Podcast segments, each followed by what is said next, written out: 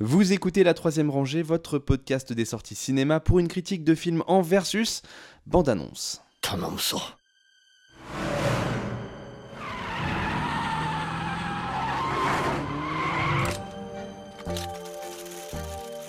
あの箱の中の日記を読んだ者が手にすると言われている莫大な財宝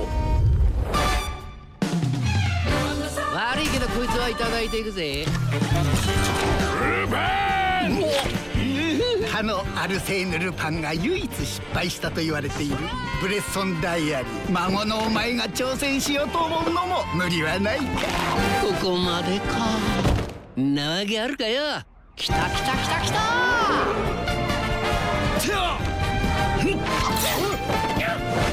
返して。お前これの本当の価値知らないんだろ？あなたより詳しいはずよ。Le-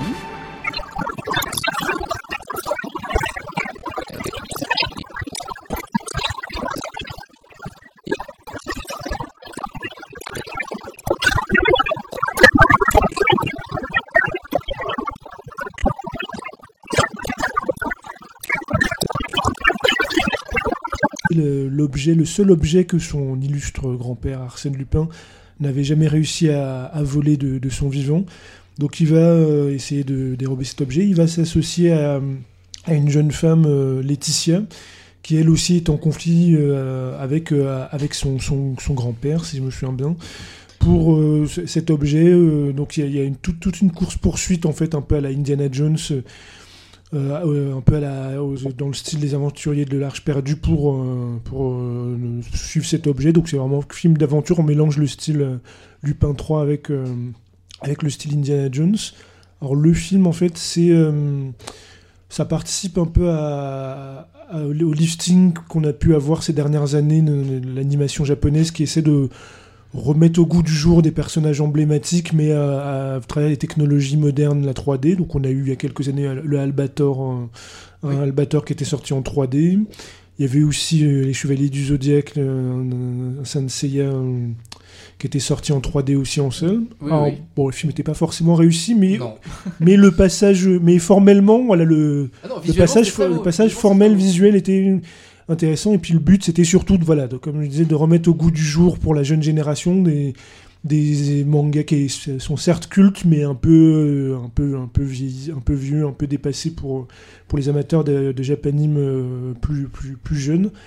Alors, Lupin 3, c'est un peu un cas différent, parce que c'est une franchise qui a traversé les décennies, où il y, a toujours eu, chaque décennie, il y a eu au moins une ou deux séries d'animation, il y a eu des films d'animation, même dans les années 2010, il y a deux séries euh, assez connues qui, ont bien, deux ou trois séries qui ont bien marché, donc c'est pas un personnage oublié, donc le, film c'est plus une aventure, l'histoire de le relifter, d'avoir une aventure euh, en 3D en quelque sorte.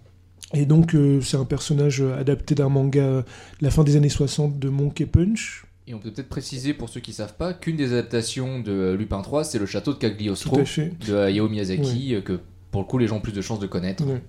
Et donc c'est donc euh, un manga de, de Monkey Punch de la fin des années 60, donc qui a été adapté dans euh, plusieurs séries d'animation, dont une dont on a eu droit en France dans les années 80, qui s'appelait Edgar de la Cambriole, parce qu'il faut savoir que les droits, les questions de droit, les, les ayants droit de Maurice Leblanc euh, avaient interdit l'utilisation du nom, en tout cas en Europe et en France.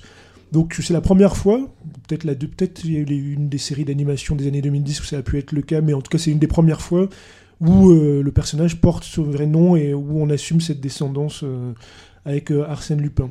Alors le film en lui-même, donc on l'apprécie plus pour le lifting justement parce qu'ils ont vraiment réussi à retraduire en 3D tout le côté cartoonesque, tout le côté sautillant, le côté farceur du, du, personnage et euh, le rendu est vraiment convaincant quoi, parce que c'était c'était pas c'était pas évident parce que c'est un personnage qui est vraiment très élastique, très bondissant. euh, Toutes les, toutes les, les- personnages euh, secondaires ont vraiment des, des, des- looks assez, assez typés, assez emblématiques, que- que- qui sont connus. Et il réussit à retraduire ce, côté cartoon-là, ce côté course-poursuite, ce côté échevelé. ça fonctionne bien. Après, le seul défaut, c'est que scénario un peu basique, c'est un peu un sous-sous euh, les aventuriers de l'Arche perdue, avec des. Il essaie d'a- d'amener aussi un- une tonalité, une esthétique blockbuster. Oui, parce que je, je vois dans le résumé qu'il y a des nazis dans l'histoire. Oui, oui, bah, Ouais, les aventuriers de l'âge. Donc ils essaient, Oui, ils essaient d'amener voilà, le côté euh, pyrotechnique, on va dire en quelque sorte, du blockbuster, de, le blockbuster américain. Alors que effectivement, le Lupin, c'était très euh, impressionnant. Il y avait des courses poursuites. Il y avait euh, d'ailleurs Miyazaki, il y avait en, en dehors du château de Cagliostro, Miyazaki a réalisé des épisodes de la série.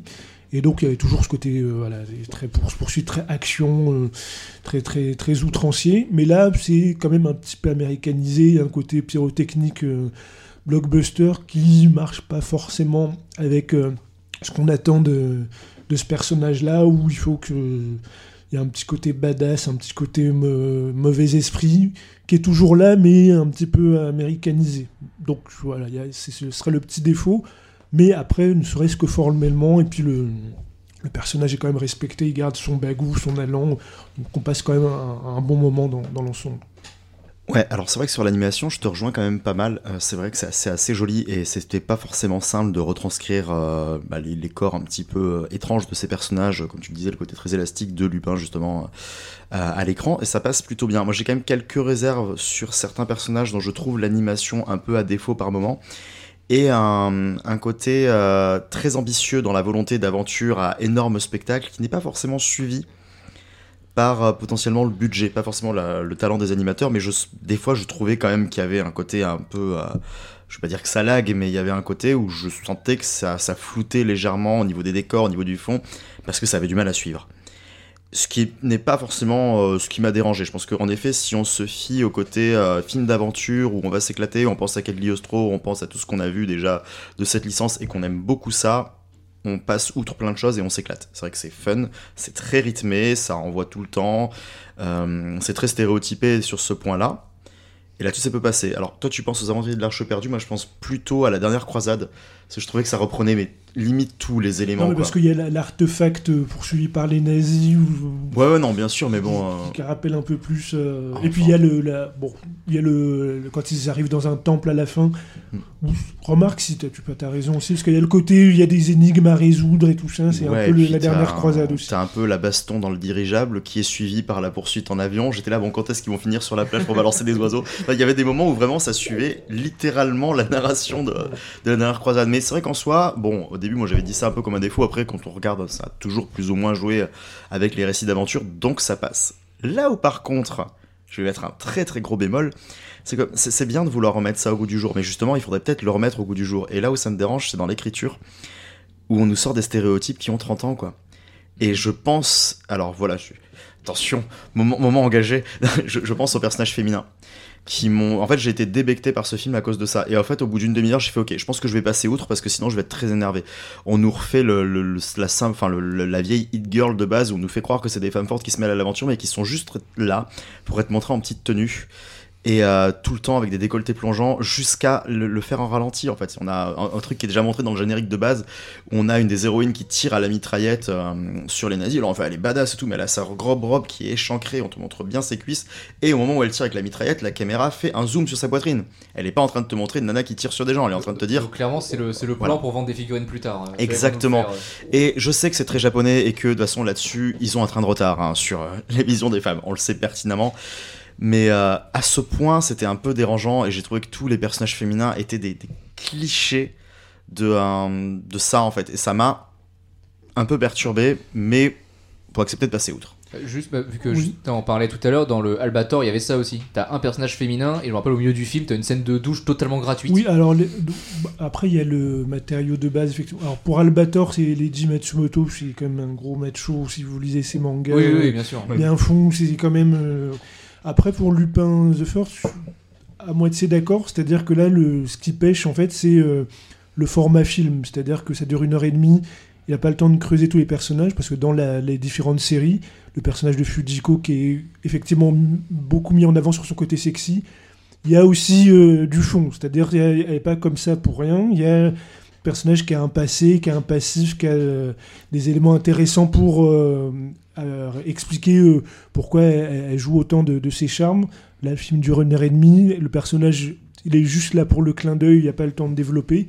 Alors que dans les séries, il y a même une série qui s'appelle une des séries des années 2010 qui s'appelle Une femme nommée Fujiko, où la série limite Lupin est un personnage secondaire. C'est elle qui est au centre euh, de l'histoire. Donc pour moi, c'est effectivement, c'est c'est plus le format film. hein. Ça dure une heure et demie.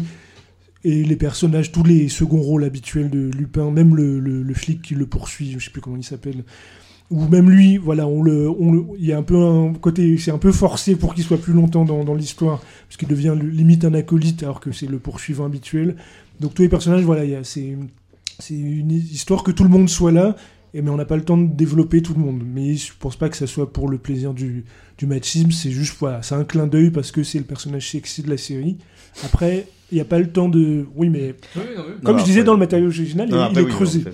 Là, là, on parle de ce personnage-là spécifiquement parce Mhm. que je l'avais cité, mais je trouve que tous les, euh, les personnages féminins, même le, la- le personnage principal, est quand même pas mal. Bah, le euh, personnage principal, il a du mal à s'affirmer, donc il est en quête de, de, de construction. Ouais, même- oui, à condition de se mettre sous la coupe de Lupin. Enfin, je sais pas, c'est juste que j'ai trouvé qu'il y avait une vision qui était un petit peu archaïque et la Ouais. seule, le seul un argument qu'on m'a donné, c'est que un c'était toujours comme ça et c'est normal. Laetitia, c'est le personnage qui est pas fini, qui se définit au, au, au fil du film. Donc c'est normal qu'à un moment donné, elle, elle soit un petit peu. Laisse Ouais, non, mais il y, a un- porter, il y a un euh. côté euh, évolution sur plein de points, mais pas sur ce point-là. Enfin voilà, c'est après c'était juste une remarque que je m'étais dit, mais que je Après, je suis d'accord de certaines productions japonaises où. Mais là, je pense que le c'est format du film. C'est un produit de son euh, pays, quoi, quand même. hein. Je pense pas que. Je pas, pas pour celui-ci. Je trouve pas que c'est ça se justifie pour celui-là. Je te rejoins sur le fait que c'est pas autant dérangeant que dans beaucoup de trucs que j'ai vus. Ça m'a fait tiquer parce que c'est un sujet qui me parle particulièrement. Mais oui, en effet, euh, la preuve c'était quand même largement supportable. Sinon, je n'aurais vraiment pas tenu une heure et demie. hein. Euh, Est-ce que vous pensez que c'est une bonne, euh, une bonne entrée si on connaît pas la licence euh, de Oui. commencer par ça? Bah, c'est plus. Alors, même si le château de Cagliostro est un bien meilleur film, mais c'est plus représentatif dans le ton que le château de Cagliostro où. Bah, justement, Miyazaki, bah, tout ce qui est le côté sexy, lui, il est très prude, limite trop, c'est-à-dire il avait gommé tous les côtés euh, un peu qui fâchent, parce qu'il y a Lupin, à la base, il y avait eu une première série au début des années 70. Avant la série qu'on connaît en France, il y avait une série au début des années 70 qui était beaucoup plus fidèle au manga. Et là, c'est du polar euh, badass euh, 70s, euh, mauvais esprit, très. je sais pas si cette sorte, a fini par sortir en France, mais en tout cas, il y a. Il y, avait un côté beaucoup plus méchant dans la toute première série des années 70 qui a fini par être estompé au fur et à mesure. C'était plus côté James Bond, euh, côté assez méchant, euh, hard-boiled, euh, qui s'est estompé au fil du temps avec le personnage qui est devenu populaire, qui a été un petit peu adouci. Donc, dans euh, ce film-là, on le garde un petit peu plus que par exemple dans le Château de Cagliostro, même si le Château de Cagliostro est un bien meilleur film. Et si vous voulez vraiment vous faire une idée, vous regardez la, la série qui existe en, en DVD des années 80, euh, qui, est, qui est- qui est vraiment très très bien. Non, mais comme tu le dis, c'est une très bonne porte d'entrée aussi pour la bonne raison que c'est très fun et très décomplexé. Et il y a un côté, voilà, ça dure une heure et demie, ça passe très bien. Euh, il n'y a pas un moment quand même où on s'ennuie, voilà, je dire. Et la simplicité d'écriture joue aussi là-dessus, ce qui fait qu'on est facilement mené d'un élément à l'autre. Et c'est très fun à regarder. Et donc, du coup, oui, si on se laisse porter, c'est très cool. Et ça peut en effet donner énormément envie de regarder le reste. Voilà, euh, de découvrir bah, justement tous les pans de- d'adaptation qu'il y a eu là-dessus, qui sont toujours à replacer, qui montrent aussi différents contextes intéressants dans l'histoire hein, de l'animation japonaise. La troisième rangée, c'est votre podcast bi-hebdomadaire sur les sorties cinéma du moment. Critique, analyse, débat, quiz, coup de cœur, films méconnus et invités de marque. Vous pouvez nous écouter sur iTunes, Castbox, Podcast Addict, SoundCloud, Deezer, Spotify et n'importe quelle application de podcast. Abonnez-vous également à nos comptes Twitter et Facebook pour ne rien rater de nos nouveaux épisodes et de nos annonces. Bonne écoute et bon film.